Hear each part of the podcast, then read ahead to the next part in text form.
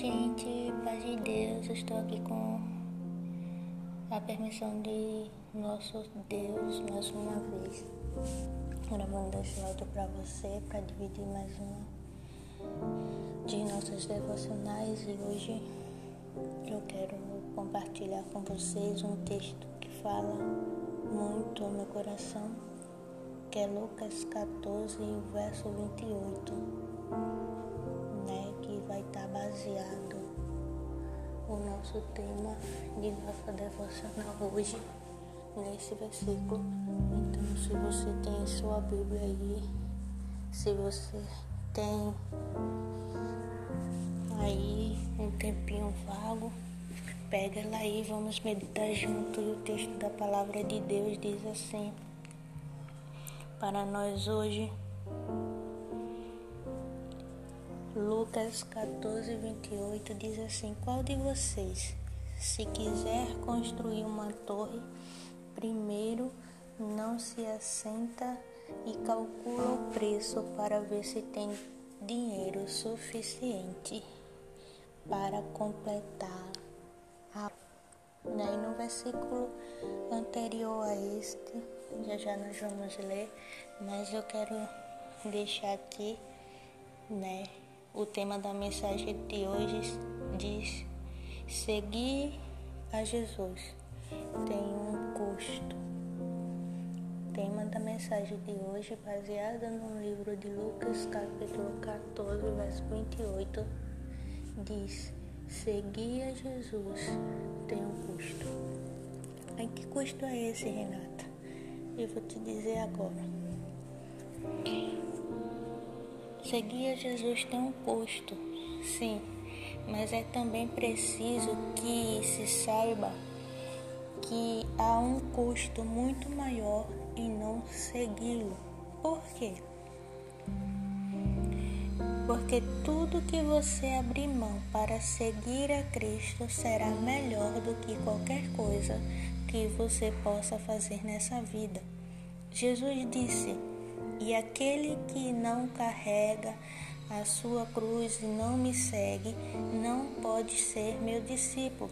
Em outra versão, a palavra de Deus diz, né, que aquele que deseja ser seguidor de Jesus, mas não está pronto para morrer como ele vai morrer e acompanhá-lo, não pode ser seu discípulo né? E então, em outras palavras, Jesus estava dizendo: não faça nada no impulso de um momento. Calcule o custo, né? Por quê? No entanto, né, algumas pessoas hoje que decidiram seguir a Jesus não calculam o custo como certas pessoas que muitas vezes têm suas vidas frustradas, seja em um relacionamento, seja em qualquer área da sua vida. Por quê? Porque depois de ter feito um compromisso, esse compromisso ele se torna vitalício. É como se fosse um exemplo, é como se fosse um casamento. Depois que você se casa com alguém, você faz um, um compromisso vitalício com essa pessoa. Então, se você não estiver disposto a fazê-lo, então faça um favor de não fazer, tá bom? Porque senão o preço vai ser muito mais caro. Calcule o custo. Calcule o custo de tudo que você for fazer em sua vida, seja lá qual for a área da sua vida. A Bíblia registra a história de alguém que viu Jesus em uma determinada situação passando e disse assim: Eu te seguirei aonde quer que você vá. Né? E Jesus não tinha chamado essa pessoa para segui-lo ele apenas se ofereceu. Então Jesus disse: Olha, as raposas têm suas tocas e as aves têm seus ninhos, mas o filho do homem não tem nem aonde repousar a cabeça. Em outras palavras, Jesus estava olhando para aquela pessoa que disse: Ah, Senhor, vou te seguir aonde quer que o Senhor for. Né? Em outras palavras, da maneira mais simples, trazendo para a nossa realidade, Jesus está dizendo a ele: Amigo, eu não estou indo para um hotel cinco estrelas em Jerusalém. É uma vida dura. Eu estou indo para a cruz. Eu vou morrer. Você está certo disso? Você quer morrer comigo também? Né? Às vezes, no impulso do momento, alguém pode dizer: Eu vou seguir Jesus, mas ele não consegue manter esse compromisso. Ele não calcula o custo. Ele não sabe o verdadeiro valor né, das suas palavras, o peso das suas responsabilidades. Temos que perceber que ser um verdadeiro discípulo de Jesus não é fácil, né? Porque vai comprometer a nossa vida em muitas coisas e vai fazer com que a nossa vida tenha muitas renúncias e muitos sacrifícios. Então, a palavra de hoje eu vou ser bem sucinta e é sobre isso. É preciso calcular, o custo. Você tem calculado o custo. Uma vida com Deus não é só uma vida de bênçãos, de fartura, de prosperidades e de riquezas, mas é uma vida também que haverá lutas, perseguições, dores, lágrimas, tudo isso mas no final vale a pena. Então eu quero deixar essa palavra para você. Antes de qualquer coisa, calcule o custo. E o custo que é seguir a Jesus vai determinar o valor da tua vitória. E vale a pena sim você vai abrir mão de tudo isso, desse mundo, de tudo que você tiver hoje, a sua vida por amor ao Senhor, porque aquele que perde a sua vida por amor ao Senhor ganha. Então, a palavra de hoje é bem simples e bem direta. Seguir a Jesus tem um custo, mas antes de você se tornar ou de tomar uma decisão, calcule o custo das suas decisões. Deus abençoe.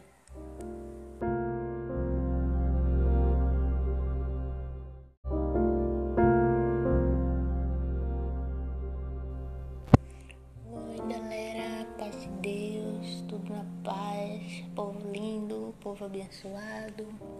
Você que mais uma vez está aí, tirou um tempinho do seu tempo para vir ouvir essa mensagem, né? E hoje, mais uma vez, estamos aqui com a permissão do Senhor para estudar mais um pouco da Sua palavra.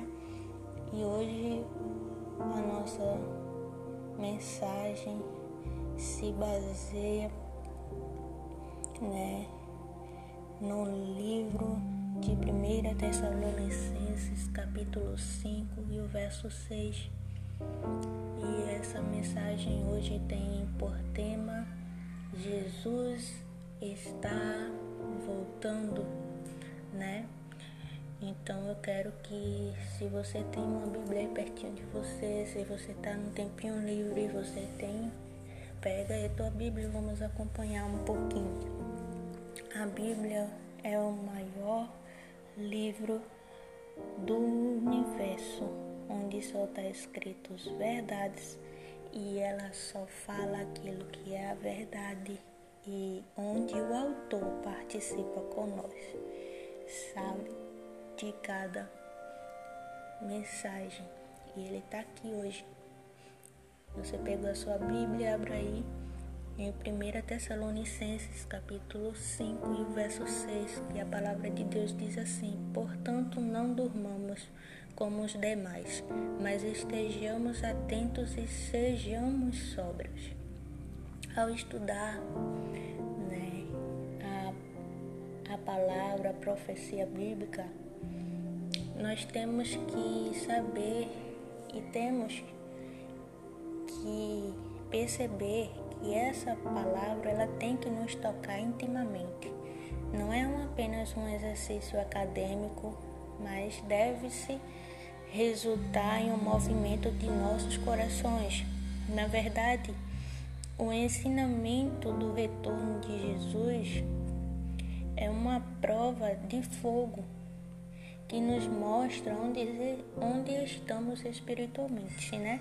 Se estamos bem com Deus, quando ouvirmos que Jesus poderá voltar a qualquer momento, irá motivar, irá nos purificar ainda mais e fará com que eu queira estar bem com Deus, né? E assim deve ser.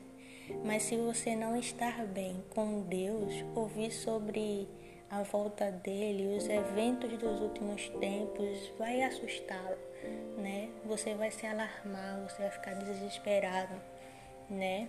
A pessoa não estar bem espiritualmente onde deveria estar e não espera o retorno de Jesus ansioso. Por quê? Porque tem medo que algo aconteça, né? Então a Bíblia nos dá informação que sobre como algumas pessoas que vivem nos últimos dias devem agir, né? E diz assim: Portanto, não, não durmamos como os demais, mas estejamos atentos e sejamos sóbrios, pois os que dormem, dormem de noite, e os que se embriagam, embriagam-se de dia. Não, é se embriagam de noite. Nós, porém, que somos de dia, sejamos sóbrios, vestindo a couraça da fé e do amor e o capacete da esperança da salvação. 1 Tessalonicenses 5, do 6 ao 8, diz isso. Né? Há pessoas hoje que dormem na igreja não apenas fisicamente, né? mas espiritualmente.